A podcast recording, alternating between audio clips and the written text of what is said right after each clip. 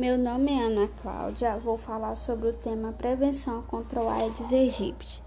Para a prevenção contra o Aedes aegypti, nós devemos seguir os seguintes passos: tampar os tones e caixas d'água, manter as casas sempre limpas, manter lixeiras bem tampadas, deixar ralos limpos e com aplicações de telas, deixar garrafas sempre viradas com a boca para baixo, limpar semanalmente ou preencher pratos de vasos de plantas com areia limpar com escovas os potes de água para animais, retirar água acumulada na área de serviço atrás da máquina de lavar roupa.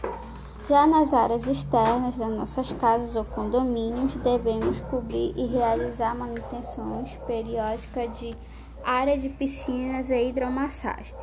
Limpar ralos e canaletas externas, deixar lonas usadas para cobrir objetos bem esticados para evitar formações de poças d'água. Ah, e para ajudar na prevenção, podemos usar telas em portas e janelas e também usar roupas compridas como calças e blusas.